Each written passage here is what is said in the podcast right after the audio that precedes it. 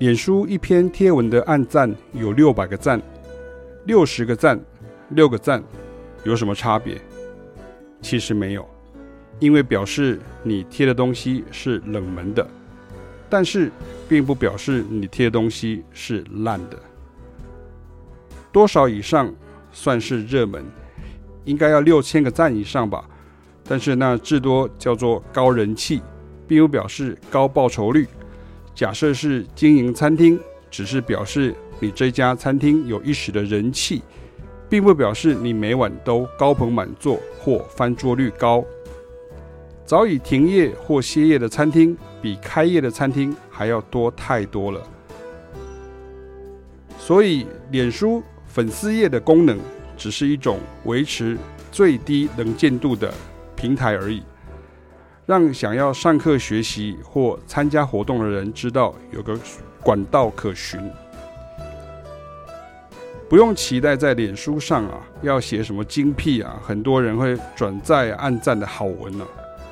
我感觉不少人会喜欢看那种一篇就盖棺论定啊，好像包山包海的文章啊，但其实可能只是因为标题先存后看而已啊。我们的文章都整理在官网上啊。而且有在学习的学生是优先受惠的。拍影片、写文章、录 Podcast 是在补充的更完整，而不是宣传业配。知识型网红在台湾要走知识经济路线啊，终究是很困难的。第一个重点是你想传达的知识，不是大众觉得值得花金钱成本去取得的。好奇问问看的诱因大概占了百分之八十啊。第二个重点在于及时的互动跟艺术的学习，不管是欣赏也好，操作也罢啊，其实是抵触的啊。华人世界比较流行直播，然后抖内哈，然后就要跟超级留言互动啊，还是回答问题等等。但是我自己几年前做过连续九场直播吧。觉得网友端的知识如果不足的时候，你还得帮忙建构哈，因为要不是零啊，要不然就是歪的哈，根本就无法快问快答哈。就算你做的很中意哈，也是一样。所以我自己观察，在欧美的音乐教育或知识型网红，也是很认真的，一直推销他们自己的课程或是产品，或是会有什么平台或厂商赞助哦。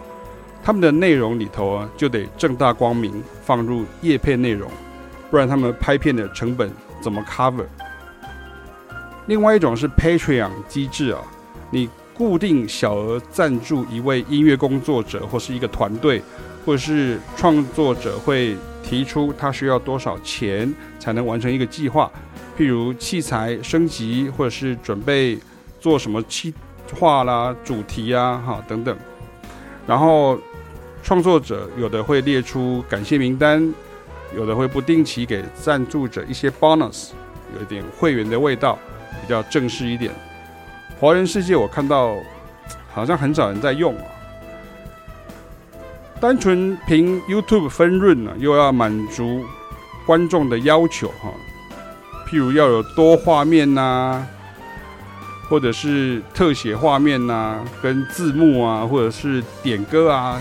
讲解主题等等啊，然后免费提供好，那这个光是制作的器材成本跟时间成本就 cover 不过去了哈，你还要加上讲师本身的经验累积与构思烧脑的过程，你要维持让大部分是吃瓜群众哈，什么叫吃瓜群众？是看热闹的哈，一直关注你的频道，很快你就失衡了哈，你变成要讨好媚俗，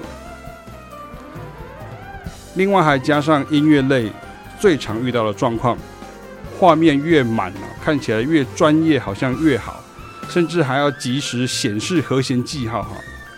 但是其实很多都是错的，或者是前后不连贯，还要能够看到键盘跟手指哈。那这次其实应该是那种手把手的那种程度哦。但是现在很多人都直接免费奉送哈，就直接送给你这个键盘手指这样哈。还要有谱例显示哈。但是老实说，光是在台湾呢，很多人五线谱就不会看，或者是看很慢，你到头来真的是失焦啊！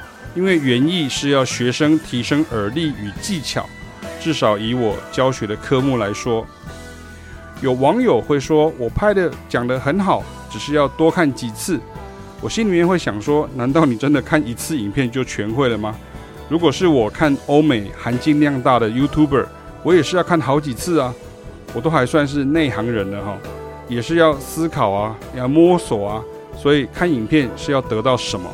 到底是一个方案还是一个答案呢？我自己拍片的时候，因为对象主要是学生，所以都是一个有效的方案啊。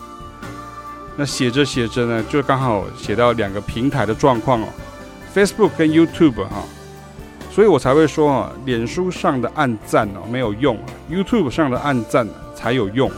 然后，与其呢花时间在搞一些花招啊、名堂啊，你就花一些心思去弄那些东西。我们早已经很清楚，我们在教、在讲的内容是相当小众且崭新的，或是很多人看标题。